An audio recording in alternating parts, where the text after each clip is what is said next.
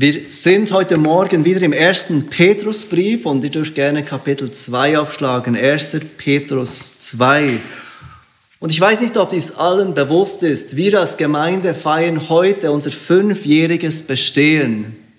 Wir haben heute genau vor fünf Jahren mit einer Gruppe von neun Erwachsenen zusammen uns als Immanuel-Gemeinde zusammengeschlossen. Wir waren damals bei uns im Wohnzimmer hatten ähm, alle zusammen fünf Kinder und haben miteinander unseren Gemeindebund versprochen und den Gemeindebund geschlossen und so diese Gemeinde gegründet. Und es war unser Anliegen, eine Gemeinde zu gründen, die sich ähm, versteht als Gemeinschaft, die die Gemeinde nicht nur als einen Event sieht, ich gehe am Sonntag in die Gemeinde, Viele von uns sagen das immer noch. Das ist ganz schwierig, das aus unserem Sprachgebrauch ähm, hinauszubringen,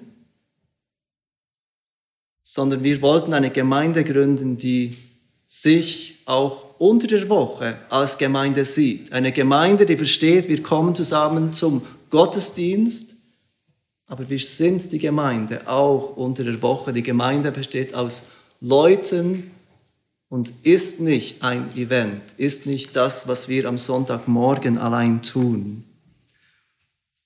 Und wir beschäftigen uns auch heute Morgen in diesem Text mit dem Auftrag für uns als Gemeinde, mit einem Auftrag, den der Apostel Petrus an uns gibt. Und wir lesen gemeinsam die Verse 4 bis 10 aus dem ersten Petrusbrief. Und wir beginnen mit dem Lesen von Gottes Wort. Der Apostel Petrus schreibt folgende Worte an diese Gemeinden in der Zerstreuung. Da ihr zu ihm gekommen seid, zu dem lebendigen Stein, der von den Menschen zwar verworfen, bei Gott aber auserwählt und kostbar ist, so lasst auch ihr euch nun als lebendige Steine aufbauen als ein geistliches Haus, als ein heiliges Priestertum, um geistliche Opfer darzubringen, die Gott wohlgefällig sind durch Jesus Christus. Darum steht auch in der Schrift, siehe, ich lege in Zion einen auserwählten, kostbaren Eckstein, und wer an ihn glaubt, soll nicht zu Schande werden. Für euch nun, die ihr glaubt, ist er kostbar für die aber, die sich weigern zu glauben, gilt, der Stein, den die Bauleute verworfen haben, gerade der ist zum Eckstein geworden. Ein Stein des Anstoßes und ein Fels des Ärgernisses. Weil sie sich weigern, dem Wort zu glauben, nehmen sie Anstoß, wozu sie auch bestimmt sind. Ihr aber seid ein auserwähltes Geschlecht, ein königliches Priestertum, ein heiliges Volk, ein Volk des Eigentums, damit ihr die Tugenden dessen verkündet, der euch aus der Finsternis berufen hat zu seinem wunderbaren Licht. Euch, die ihr einst nicht ein Volk wart, jetzt aber Gottes Volk seid und einst nicht begnadigt wart, jetzt aber begnadigt seid. Die Frage, wer bin ich, ist eine der grundlegendsten Fragen von uns Menschen. Wer bin ich? Was ist meine Identität? Eine Frage, mit der sich Menschen generell seit Jahrhunderten, Jahrtausenden beschäftigen. Und damit verbunden ist die Frage, wozu bin ich hier? Wer bin ich und wozu bin ich hier? Diese Fragen, wer bin ich und wozu bin ich hier, sind fundamentale Fragen, die noch wichtiger sind, wenn wir uns in Bedrängnis und Anfechtung befinden wir als Person angefochten sind, Bedrängnis erleiden, dann fragen wir uns, wer bin ich? Was ist mein Zweck? Weshalb bin ich überhaupt hier? Und genau das war ja die Situation der Gemeinde, an die Petrus hier schreibt. Sie glaubten an Jesus Christus als ihren Herrn und Retter. Sie glaubten an diesen Herrn und Retter als einzigen Herrn und Retter. Und sie lebten in einer Welt, in der der Kaiser, das Staatsoberhaupt, der römische Kaiser, auch ein Herr und Retter war. Die Menschen, unter denen sie lebten, beteten diese Kaiser an, beteten diese Staatsoberhäupter an. Für Julius Caesar, der ungefähr 40 Jahre vor Christus regierte, errichteten die Römer eine Statue mit der Inschrift der unbesiegte Gott. Caesar wurde von den Leuten wahrgenommen als ein Gott, den man nicht besiegen konnte. Kaiser Augustus, er war ein Adoptivsohn von Caesar und er war der Kaiser, der regierte, währenddem Jesus geboren wurde, nannte sich Sohn eines Gottes. In der Zeit, in welcher Petrus diesen Brief schreibt an diese Gemeinden, wurde dieser Kaiserkult, dieses Anbeten und Verehren eines Kaisers noch größer. Nicht nur der Kaiser, sondern auch Teile der Familie des Kaisers wurden als Götter verehrt. Tempel wurden ihnen geweiht.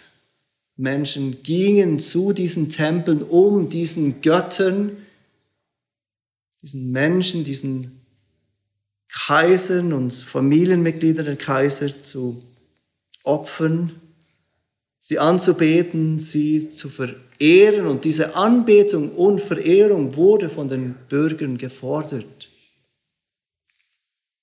Aber niemand von diesen Göttern machte den Anspruch, den allein wahren Gott zu sein. Nein, sie sahen sich als Götter unter vielen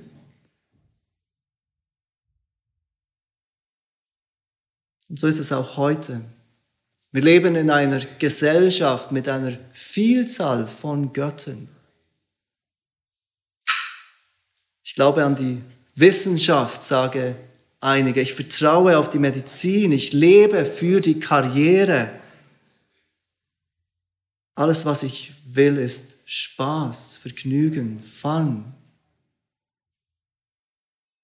Niemand würde von diesen Dingen sagen, dass dies der einzig wahre Gott ist, dem sie dienen. Aber es ist ein Gott unter vielen. Wir können uns gut vorstellen, wie so eine Unterhaltung mit einem Christen im ersten Jahrhundert ablief. Ah, du betest Jesus Christus an, neben all den anderen Göttern. Interessant. Wie schön haben wir Auswahl über diese verschiedenen Götter. Wie schön können wir uns alle aussuchen, wen wir anbeten, wem wir unser Leben widmen, wozu wir unser Leben hingeben. Schön, Christ, hast du für dich gefunden, was für dich stimmt unter all diesen verschiedenen Göttern und Religionen. Ah, nein, ich bete nur Jesus Christus an. Es gibt keinen anderen Gott außer Jesus Christus. Er ist der einzig wahre Gott, der einzige Weg zu wahrem Leben, die einzige Wahrheit. Willst du damit etwas sagen, dass wir alle falsch sind, wenn wir nicht deinen Gott anbeten, Christ? Dass wir alle verloren sind, wenn wir nicht deinen Gott anbeten? Was wäre das für ein Gott, der alle bestrafen würde, die nicht diesen einen Gott anbeten und für ihn leben? Könnt ihr euch vorstellen, unter welchem Druck diese Christen standen, unter, in dieser Gesellschaft mit all diesen Göttern, währenddem sie bezeugten, es gibt keinen Gott außer Jesus Christus. Und jeder ist verloren, der nicht auf ihn vertraut. Diese Christen, diese Gemeinden waren in großer Bedrängnis wegen ihrem Glauben an Christus als den einzig wahren Gott.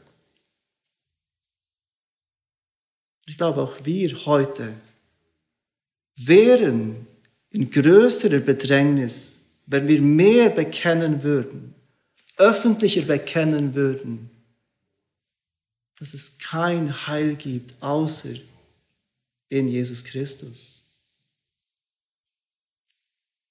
Und so erinnert Petrus diese Gemeinden und auch uns heute Morgen an die Identität und den Zweck von uns, wer wir sind und was unser Zweck ist. Und er beantwortet diese Fragen mit diese zwei sehr elementare Fragen, wer wir sind und damit verbunden, wozu wir da sind, in diesen Versen 4 bis 10. Und wir werden sehen, dass er verschiedene Dinge über die Identität sagt, aber dass es schlussendlich, wenn wir all das zusammennehmen, auf zwei Dinge zurückgeht, die unser Zweck ausmachen, wozu wir da sind. Und es ist in den Versen 4 bis 7, um Gott anzubeten. Und in den Versen 9 bis 10, um Gott bekannt zu machen. Wir sind hier als Gemeinde, als Christen gerettet von Gott, um ihn anzubeten und um ihn bekannt zu machen. Und wir werden heute nur Zeit haben, diesen ersten Teil der Verse 4 bis 10 gemeinsam anzuschauen und dann nächstes Mal zu diesem zweiten Punkt kommen, das Bekanntmachen von Gott. Wir beschränken uns heute also auf diese Aussage oder diesen Zweck, den Petrus macht, dass wir da sind, um Gott anzubeten. Und wir sehen in den Versen 4 bis 7 den Ursprung unserer Identität als lebendige Steine, die Beschreibung unserer Identität als lebendige Steine und drittens den Zweck unserer Identität als lebendige Steine. Der Ursprung, die Beschreibung und der Zweck. Und wir fangen an mit diesem ersten Punkt, den er gleich im Vers 4 macht. Unser Ursprung als Identität. Unser Ursprung als lebendige Steine. Vers 4, ich lese es noch einmal, da ihr zu ihm kommt oder gekommen seid, zu dem lebendigen Stein, der von den Menschen zwar verworfen bei Gott aber auserwählt und kostbar ist. Und der Apostel Petrus zeigt uns in diesem ersten Teil von Vers 4, was der Ursprung unserer Identität als lebendige Steine ist. Und er sagt, dass wir zu ihm gekommen sind und es ist klar aus dem Zusammenhang, dass er Jesus Christus meint. Wir sind zu ihm gekommen und er beschreibt ihn von Menschen verworfen, bei Gott auserwählt und kostbar. Wie werden wir zu diesen lebendigen Steinen, die er dann näher beschreibt und den Zweck von diesen lebendigen Steinen beschreibt, indem wir zu Jesus Christus kommen? Er ist der, der von Menschen verworfen wurde. Menschen mochten nicht, was er sagte. Sie mochten seinen Anspruch nicht, der alleinige Gott zu sein. Sie fanden seine Reden hart, dass es kein Heil zu finden gibt außerhalb von ihm. Dass wir alles hinter uns lassen müssen uns selber verleugnen müssen, um ihm nachzufolgen. Sie mochten diese Rede nicht. Und so verworfen sie ihn. kreuzigten sie ihn. Petrus macht uns klar, dass dieser Jesus, dieser lebendige Stein, prophezeit im Alten Testament, beschrieben im Neuen Testament, von Gott auserwählt und kostbar ist. Und zu diesem Jesus sind wir gekommen. Zu diesem lebendigen Stein sind wir gekommen und zu, mit ihm werden auch wir zu lebendigen Steinen. Und das bringt uns zu dieser Beschreibung unserer Identität, wie Petrus weitergeht. Und das ist der zweite Punkt, die Beschreibung unserer Identität. Und bemerkt als erstes, dass Petrus diese Frage, wer sind wir und wozu sind wir da, nicht, wie wir es heute erwarten würden, individualistisch beantwortet, sondern kollektiv. Er sagt ihm nicht, wozu du persönlich da bist und was, du, was dein Zweck persönlich ist. Nein, er richtet diese Antwort an die Gemeinde, an die Christen als Gemeinden. Wer seid ihr gemeinsam? Das ist das, was das Anliegen ist von Petrus. Wer seid ihr gemeinsam und wozu seid ihr da gemeinsam?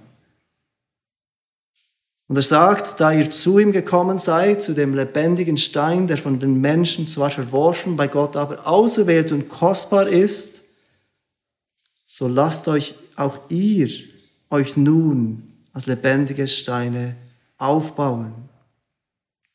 Wir kommen zu Jesus, zum lebendigen Stein, und jetzt sollen auch wir uns als lebendige Steine aufbauen. Das heißt zusammen mit anderen Steinen. Wir lassen uns aufbauen, gemeinsam mit anderen Steinen. Wir sind ein Stein und alleine auf uns allein gestellt können wir das nicht erfüllen, wozu Petrus uns hier aufruft. Wir können dies, was Petrus hier lehrt, nicht unabhängig von anderen Christen tun. Gemeinsam mit anderen lebendigen Steinen uns aufbauen zu lassen. Wir brauchen andere Christen dazu. Und bemerkt als zweites, dass dieses zu Jesus kommen, zu diesem sich aufbauen lassen, führen soll sagt, da ihr zu ihm gekommen seid, so lasst euch nun aufbauen. Dieses Aufbauen ist eine direkte Folge von diesem zu Jesus kommen. Für Petrus und auch das, den Rest des Neuen Testamentes ist die Sache noch nicht gegessen, wenn wir zu Jesus kommen. Wir kommen nicht einfach zu Jesus und dann fertig. Dieses zu Jesus kommen bedeutet etwas Konkretes, es hat Folgen. Das eine soll zum anderen führen. Das zu Jesus kommen in diesem Text soll zu diesem sich mit anderen Steinen aufbauen führen. Seht ihr das? Wir kommen nicht einfach zu Jesus und dann fertig. Wir kommen zu Jesus. Und jetzt, so lasst euch aufbauen als lebendige Steine mit anderen Steinen zusammen. Da ihr zu ihm gekommen seid, lasst euch aufbauen. Zu was aufbauen? Petrus nennt zwei Dinge, die beide so, glaube ich, mit Anbetung zu tun haben. Und deshalb zeigt uns diese erste Beschreibung der Identität und diese erste Beschreibung des Zwecks genau diesen Zweck der Anbetung. Sagt als erstes, als ein geistliches Haus. Lasst euch aufbauen als ein geistliches Haus. Das Wort für Haus, das Petrus hier braucht, wird in der Bibel oft gebraucht für den Tempel. Der Tempel, der in Jerusalem stand, der alttestamentliche Tempel. Und wenn wir schauen, wie Petrus weiterfährt, er erwähnt das Priestertum, wenn er weitergeht, er erwähnt geistliche Opfer, dann wird klar, dass Petrus hier nicht irgendein Haus im Blick hat, wenn er von diesem Haus spricht, sondern dass er genau diesen Tempel im Kopf hat. Dieses geistliche Haus beschreibt den Tempel. Der Tempel war ein Ort, wo Gott auf ganz besondere Weise gegenwärtig war. Ich möchte euch bitten, kurz zum zweiten Chronikbuch zu gehen und wir wollen miteinander lesen, was geschah, als der König Salomo den ersten Tempel fertig gebaut hatte und diesen einweihte. Zweiter Chronik, Kapitel 7.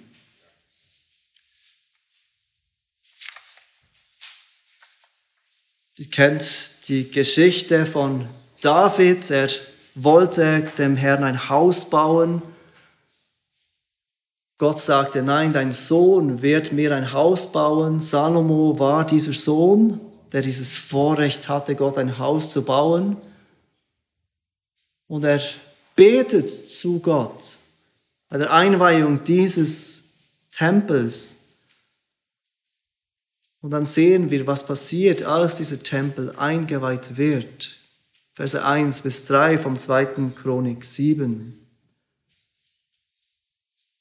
Als nun Salomo sein Gebet vollendet hatte, da fiel Feuer vom Himmel und verzehrte das Brandopfer und die Schlachtopfer.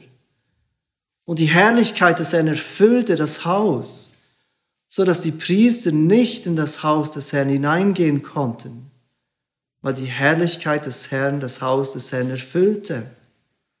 Als aber alle Kinder Israels das Feuer herabfallen sahen und die Herrlichkeit des Herrn über dem Haus, da fielen sie auf ihre Knie mit dem Angesicht zur Erde auf das Pflaster und beteten an und dankten dem Herrn, dass er gütig ist und seine Gnade ewiglich währt. Seht ihr, auf welch eingehende Weise, auf welch gewaltige Weise Gott in diesem Tempel gegenwärtig ist. In diesem Haus, gebaut durch Menschenhand, ist Gott gegenwärtig auf eine gewaltige Art und Weise, wie er sonst nicht gegenwärtig war unter Menschen. Dieser Tempel war der Ort, wo Gott unter den Menschen war und auf diese besondere Weise unter ihnen wohnte. Und es war der Ort, wo Gott angebetet wird auf ganz besondere Weise. Es war nicht so, dass diese Menschen Gott nicht anbeten konnten in ihrem Alltag, aber der Tempel war ein Ort, wo dieser Gott auf ganz besondere Weise angebetet wird.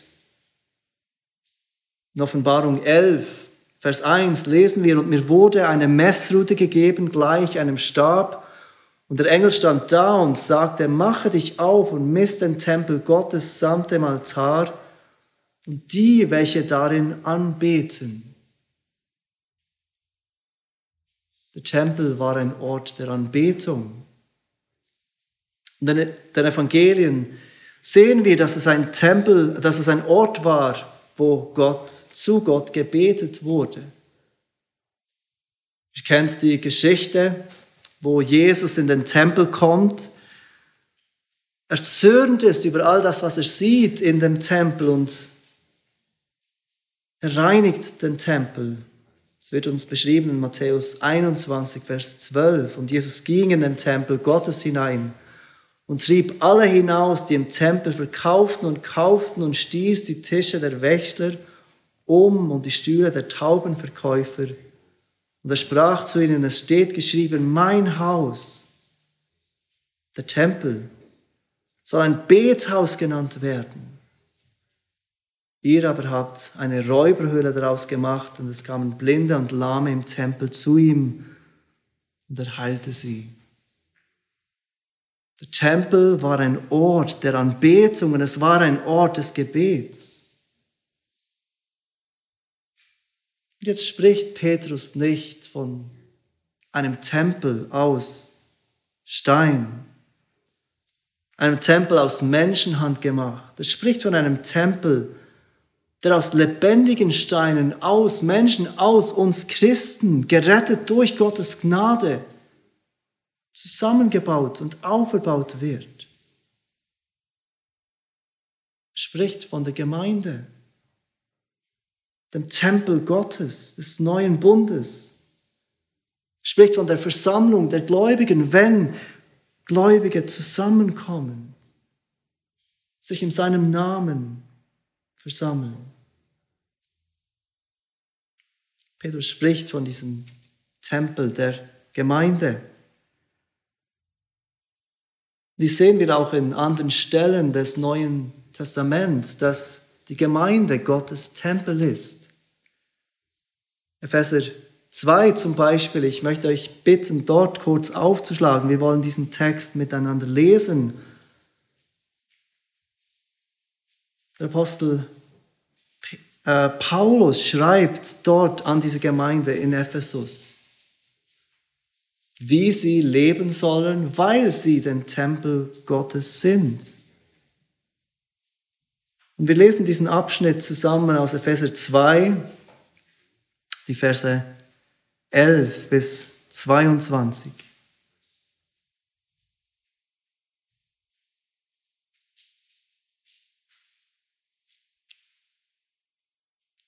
Darum gedenkt daran, dass ihr, die ihr einst Heiden im Fleisch wart und Unbeschnittene genannt wurdet, von der sogenannten Beschneidung, die am Fleisch mit der Hand geschieht, dass ihr in jener Zeit ohne Christus wart, ausgeschlossen von der Bürgschaft Israels und fremd den Bündnissen der Verheißung. Ihr hattet keine Hoffnung und wart ohne Gott in der Welt, Jetzt aber in Christus seid ihr, die ihr einst fern wart, nahegebracht worden durch das Blut des Christus. Denn er ist unser Friede, der aus beiden eins gemacht und die Scheidewand des Zaunes abgebrochen hat, indem er in seinem Fleisch die Feindschaft des Gesetzes der Gebote in Satzungen hinwegtat, um die zwei in sich selbst zu einem neuen Menschen zu schaffen und Frieden zu stiften um die beiden in einem Leib mit Gott zu versöhnen durch das Kreuz, nachdem er durch dasselbe die Feindschaft getötet hatte. Und er kam und verkündigte Frieden euch, den Fernen und den Nahen, denn durch ihn haben wir den Zutritt zu dem Vater in einem Geist. Vers 19, so seid ihr nun nicht mehr Fremdlinge ohne Bürgerrecht und Gäste, sondern Mitbürger, der Heiligen und Gottes Hausgenossen auferbaut auf der Grundlage der Apostel und Propheten, während Jesus Christus selbst der Eckstein ist, in dem der ganze Bau zusammengefügt wächst zu einem heiligen Tempel im Herrn, in dem auch ihr miterbaut werdet zu einer Wohnung Gottes im Geist. Die Gemeinde, die lokale Gemeinde ist der Tempel Gottes. Genau diesen Gedanken haben wir auch gesehen im ersten Korintherbrief, als wir einige Zeit darin verbracht haben. 1. Korinther 3, Verse 16 und 17. Ich lese es euch vor. Ihr müsst nicht dorthin gehen. Wisst ihr nicht, dass ihr Gottes Tempel seid und dass der Geist in euch wohnt? Wenn jemand den Tempel Gottes verderbt, dann wird Gott verderben, denn der Tempel Gottes ist heilig und der seid ihr.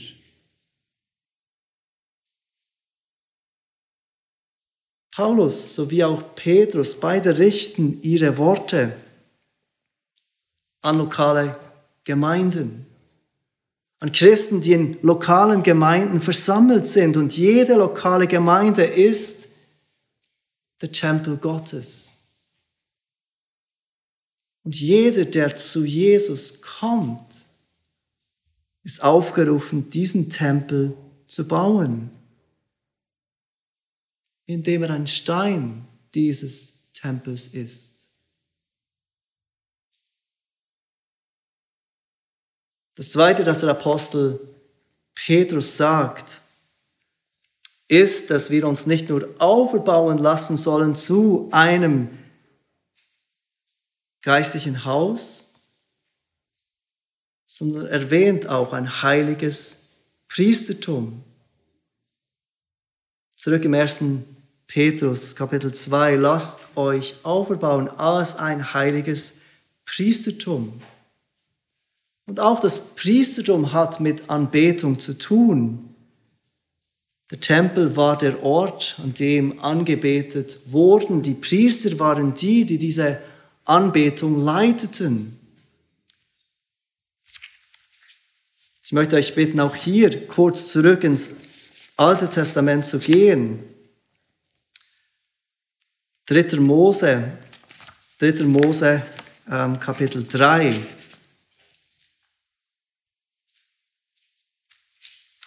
Im 3. 3. Mose wird uns genau dieses Priestertum beschrieben und es hilft uns ein bisschen zu verstehen, was Petrus mit diesem Priestertum, diesem heiligen Priestertum, zu dem er uns aufruft, im Kopf hat, wenn er davon spricht. 3. Mose 3, ich lese ab Vers 5. Und der Herr redete zu Mose und sprach, bringe den Stamm Levi herzu und stelle sie vor Aaron, den Priester, dass sie ihm dienen. Und sie sollen den Dienst führen und den Dienst für die ganze Gemeinde versehen vor der Stiftshütte und so die Arbeit für die Wohnung verrichten. Und sie sollen alle Geräte der Stiftshütte hüten und was für die Kinder Israels zu besorgen ist und so die Arbeit für die Wohnung verrichten. Du sollst die Leviten Aaron und seinen Söhnen als Gabe übergeben. Sie sind ihm ganz zu eigen gegeben und seinen der, von Seiten der Kinder Israels. Aber Aaron und seine Söhne sollst du beauftragen, ihren Priesterdienst auszuüben. Wenn sich aber ein Fremder naht, so soll er getötet werden. 3. Mose 3. Äh, 4. Mose, sorry. Merci für die Frage. 4. Mose 3.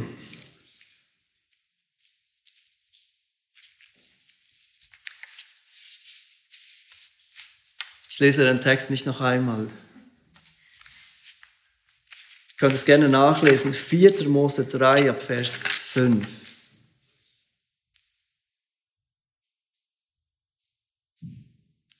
Gott ordnet dort an, was die Priester für eine Aufgabe haben. Sie sollen diesen Priesterdienst damals in der Stiftshütte, später im Tempel tun. Es war ihre Aufgabe, diese Anbetung im Tempel zu leiten. Die Leviten waren die Priester des alten Bundes und sie vermittelten zwischen Gott und seinem Volk.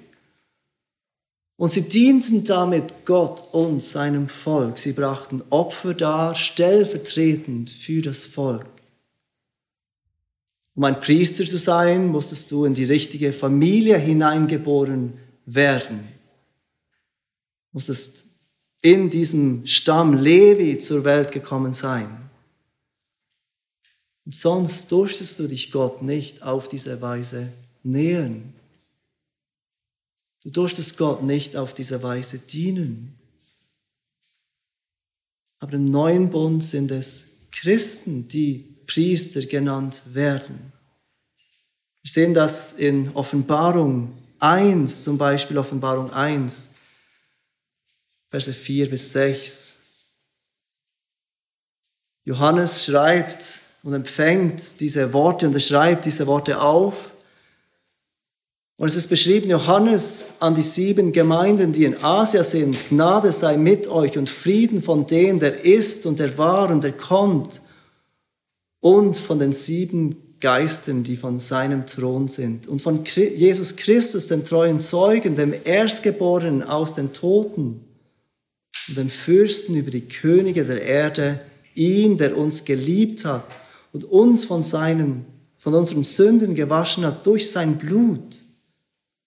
Vers 6 und uns zu Königen und Priestern gemacht hat für seinen Gott und Vater. Ihm sei die Herrlichkeit und die Macht von Ewigkeit zu Ewigkeit. Amen. Die Christen sind die Priester des neuen Bundes. Wir sind die, die vor Gott sind, die durch Jesus Christus Zugang haben zu Gott und die Gott dienen. Und Petrus sagt, wenn du zu Jesus gekommen bist, dann sollst du dich aufbauen lassen zu einem geistlichen Haus, aber auch zu einem heiligen Priestertum. Dein Leben als Christ soll ein Dienst sein für Gott. Und damit hat er die erste Frage beantwortet. Wer sind wir? Als Christen, als lebendige Steine, lassen wir uns aufbauen zu einem Tempel. Und als Christen, als lebendige Steine, lassen wir uns aufbauen zu einem heiligen Priestertum. Und dann geht er weiter und sagt, um, zweiten Teil von Vers 5, um oder damit und, oder mit dem Ziel. Und jetzt beantwortet er die Frage, wozu? Wozu sind wir hier? Und das bringt uns zum dritten Punkt, der Zweck unserer Identität. Um geistliche Opfer darzubringen, die Gott wohlgefällig sind durch Jesus Christus. Wenn du zu Jesus gekommen bist, dann bedeutet das auch, dass du dich als lebendige Steine aufbauen lässt, mit aufbauen lässt. Zu diesem heiligen, lebendigen Tempel der Gemeinde. Und dass du Gott dienst als Priester in diesem heiligen Priestertum.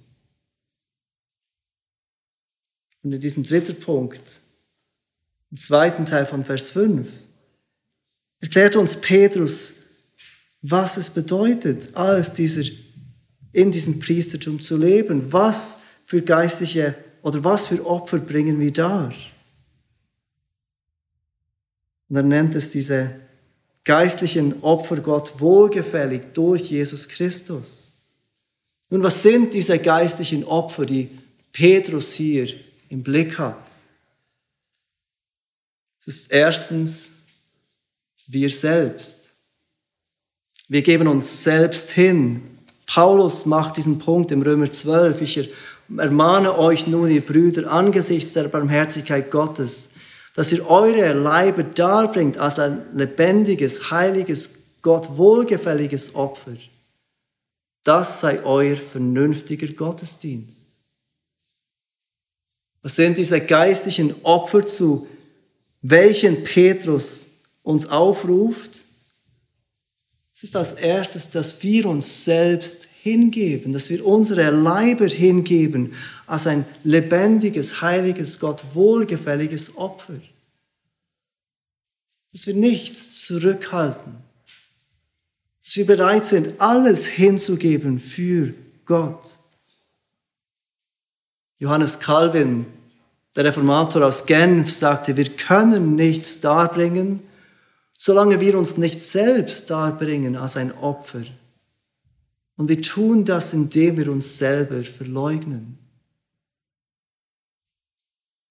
Dieses geistliche Opfer besteht erstens darin, dass wir uns selbst hingeben, dass wir uns selbst verleugnen. Wenn wir weiterschauen im Neuen Testament, wo wir noch diesen Gedanken von diesem Gott wohlgefälligen Opfer sehen, dann bringt uns das zum Philipperbrief 4, 18. Paulus beschreibt dort das finanzielle Geben für das Bauen von Gottes Reich als ein Gott wohlgefälliges Opfer. Philipper 4, 18, ich habe alles und habe Überfluss, ich bin völlig versorgt, seitdem ich von Epaphroditus eure Gaben empfangen habe. Einen leiblichen Wohlgeruch, ein angenehmes Opfer, Gott wohlgefällig. Diese Christen gaben aufopfernd und treu für das Bauen von Gottes Reich. Paulus nennt es einen leiblichen Wohlgeruch, ein angenehmes Opfer, Gott wohlgefällig. Wir sehen diesen Gedanken auch im Hebräerbrief. Hebräerbrief 13, Vers 15. Ihr könnt euch den Vers einfach aufschreiben. Durch ihn lasst uns nun Gott beständig ein Opfer des Lobes darbringen. Das ist die Frucht der Lippen, die seinen Namen bekennen. Und der Schreiber des Hebräerbriefes nennt damit das Loben von Gott als ein ihm wohlgefälliges Opfer. Und das vierte, der vierte Gedanken, wo wir dieses Opfer, das Gott wohlgefällt, finden, ist auch im Hebräerbrief, ein Vers weiter, Vers 16 von Kapitel 13. Wohl zu tun und mitzuteilen, vergesst nicht, denn solche Opfer gefallen Gott wohl. Und hier sehen wir, dass das Neue Testament diesen Gedanken von Gutes tun und Geben für andere als ein Gott wohlgefälliges Opfer ansieht. Weshalb sind wir hier als Christen? Weshalb sind wir hier als Gemeinde? Der erste Punkt, den wir sehen in diesem Abschnitt vom 1. Petrus 2, den Versen 4 bis 10 ist Anbetung.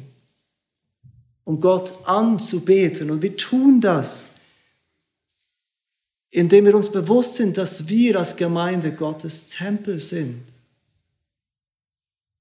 Dass wir als Gemeinde aufgerufen sind, uns als ein heiliges Priestertum aufbauen zu lassen um geistliche Opfer darzubringen, die Gott wohlgefällig sind. Das Neue Testament sieht als geistliche Opfer, dass wir uns selbst hingeben, das Finanzielle geben, das Loben von Gott und das Gute tun für Bedürftige.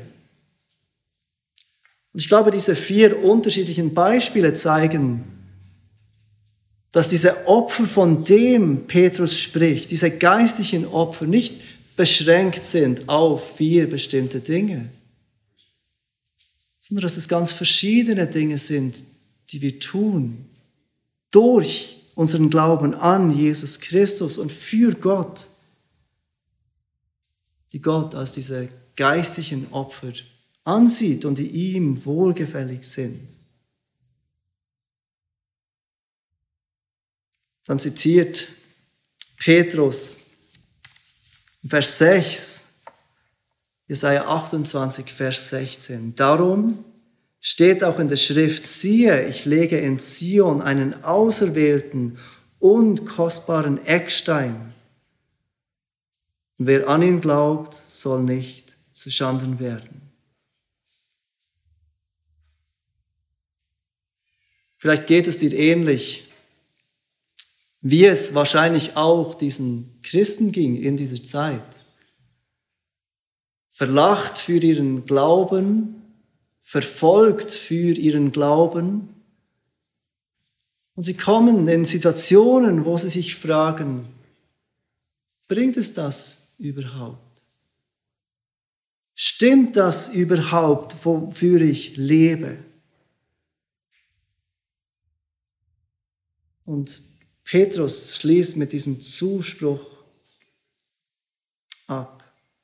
Siehe, ich lege in Zion einen auserwählten, kostbaren Eckstein. Und uns ist klar, es spricht von Jesus Christus. Und wer an ihn glaubt, wer ihm vertraut, wer diesem Jesus nachfolgt, wird nicht zu Schanden werden. Lass uns beten miteinander. Vater, wir danken dir für dein Wort und wir danken dir für deine Gnade, dass du uns gerufen hast, zu Jesus Christus zu kommen. Und dass wir zu ihm kamen und zu ihm kommen und erkennen, dass er dieser kostbare Eckstein ist, auserwählt von dir. Und dass wer auf ihn vertraut, nicht zu Schanden werden wird, sondern von dir geehrt werden wird, ewiges Leben erhalten wird und in ewiger Gemeinschaft mit dir leben darf.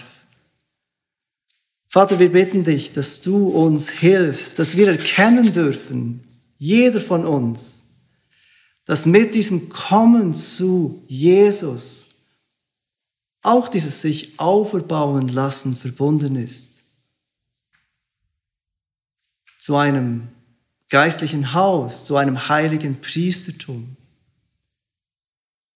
Und wir bitten dich, dass du uns hilfst, dass wir alle aus Dankbarkeit und mit Freude diese geistlichen Opfer darbringen dürfen, Tag für Tag. Dass wir uns selbst verleugnen und uns selbst hingeben. Dass wir gerne geben von dem, was du uns anvertraut hast.